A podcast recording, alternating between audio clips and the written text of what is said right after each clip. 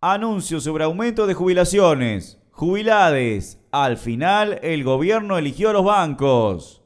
Durante la campaña electoral, Alberto Fernández dijo que, entre los jubilados y los bancos, elegía a los jubilados. El anuncio realizado el viernes pasado muestra otra cosa. Más allá de apelaciones a la equidad y la solidaridad, la medida del gobierno es un ajuste al servicio del FMI. Por la ley de movilidad correspondía un aumento general de todas las jubilaciones de un 11,56%. El decreto de Fernández otorga 1.500 pesos de suma fija más un 2,3%. En concreto, para la jubilación mínima significa un 12,75%. Esta mejora, que es presentada como demostración de las buenas intenciones del gobierno, significa un plus de 197 pesos. Según la Defensoría de la Tercera Edad, la canasta básica de un jubilade es de aproximadamente 40 mil pesos, es decir, alrededor de 4 millones de jubilades que cobran la mínima quienes serían los grandes beneficiados por la medida, llegarán a poco más de 15.800 pesos, menos de la mitad de lo mínimo necesario para vivir. Mientras tanto, a cerca de 2 millones que cobran más que el haber mínimo y sin embargo no llegan a cubrir el costo de la canasta o apenas lo superan, se les reduce el porcentaje de aumento respecto a la ley de movilidad. No hay manera de disfrazar semejante ajuste de medida progresista solidaridad y equidad. El jefe de gabinete Santiago Cafiero declaró que es un poco la idea que tenemos nosotros, achatar la pirámide tratando de ir generando equidad y levantando la vara. Que la base sea la que tenga más aumento. Queremos tener una política donde haya cierta equidad entre las jubilaciones. El mundo está yendo hacia eso,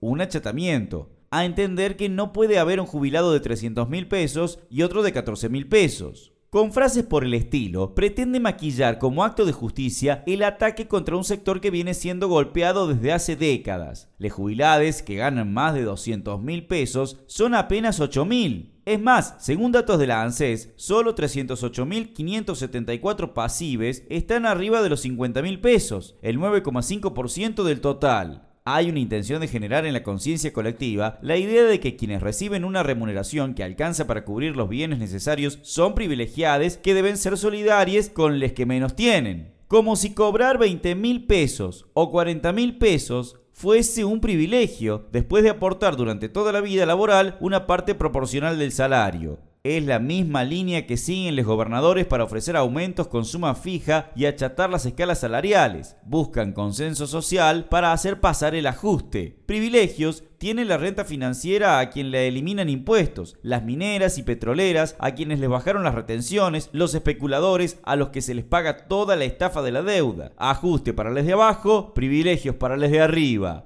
la misma receta con otro nombre. La maniobra discursiva de la solidaridad no se sostiene desde ningún punto de vista. Ni siquiera se trata de una redistribución de la masa total de las jubilaciones para llegar a quienes menos tienen, tal como pregonan. La medida significa un ajuste fiscal cercano a los 5 mil millones de pesos mensuales y sintoniza con el objetivo declarado por funcionarios de que la nueva ley de movilidad que preparan permita un ahorro del orden de los 100 mil millones de pesos en el año, a tono con las exigencias del FMI de recorte del gasto social. Ataque global a las jubilaciones. El marco general es la exigencia del FMI de liquidar los sistemas jubilatorios como parte de las recetas para hacer frente a la crisis capitalista mundial. Estas recetas, exigidas en Argentina, Francia o Grecia, incluyen, entre otros puntos, 1. Reducir el aporte inicial de las futuras nuevas jubilaciones, bajando un 20% la tasa de sustitución, es decir, el porcentaje con respecto al salario en actividad, que hoy promedia un 50%. 2. Aumentar la edad jubilatoria,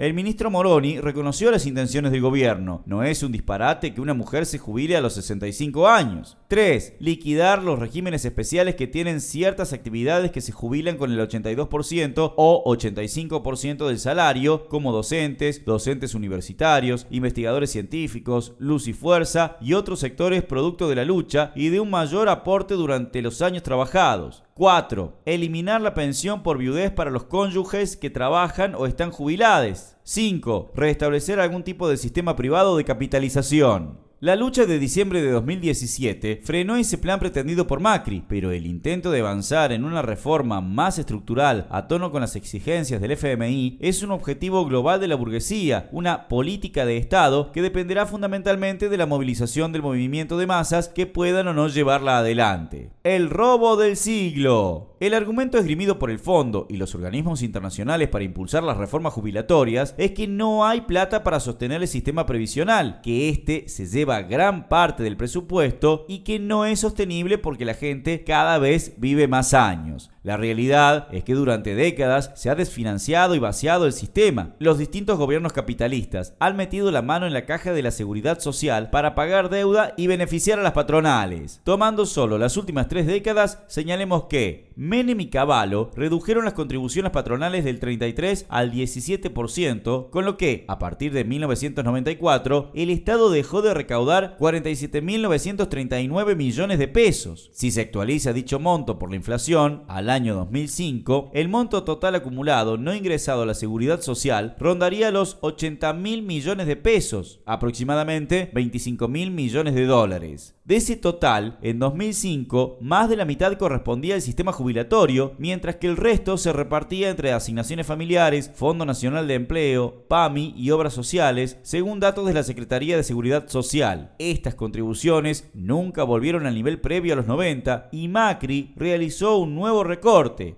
la estafa de las AFJP implicó el desfinanciamiento de la ANSES en favor de los bancos y el capital financiero. La creciente desocupación y precarización laboral, que abarca un 40% de los trabajadores, significa una enorme evasión al sistema previsional. El Fondo de Garantía de Sustentabilidad de la ANSES, creado a partir de la reestatización de las AFJP, fue utilizado en gran parte para subsidios a las patronales y pagos de la deuda. El desendeudamiento kirchnerista significó en los hechos cancelar deuda con los acreedores privados a costa del endeudamiento con entidades nacionales, entre ellas la ANSES una enorme transferencia de fondos del sistema de previsión hacia los especuladores. También entonces eligieron a los bancos por sobre los jubilados. Macri, por su parte, redujo el fondo de garantía de sustentabilidad de 67 mil millones de dólares a 22 mil millones. Por el 82% móvil. La orientación capitalista para afrontar la crisis y aumentar la tasa de ganancia está dirigida a reemplazar las jubilaciones por un subsidio asistencial a la vejez. La nuestra a defender un derecho que se ha obtenido con la lucha de varias generaciones. La jubilación implica un salario diferido por el cual los trabajadores aportamos durante toda nuestra vida laboral en relación al salario percibido. Por lo tanto, debe ser lo más cercano al salario de actividad. Por eso el reclamo del 82% móvil es una tarea de primer orden. Es posible si se toman medidas de fondo, por ejemplo, 1. Restablecer las contribuciones patronales a los niveles previos a 1994. 2. Terminar con toda forma de precarización laboral, que es la que favorece la evasión. 3. Control de la ANSES por parte de jubilados y trabajadores. 4. Devolución inmediata de lo sustraído al Fondo de Garantía de Sustentabilidad. 5. Suspender los pagos de la deuda externa, porque la deuda que hay que pagar urgente es con los jubilados, no con los bancos y especuladores.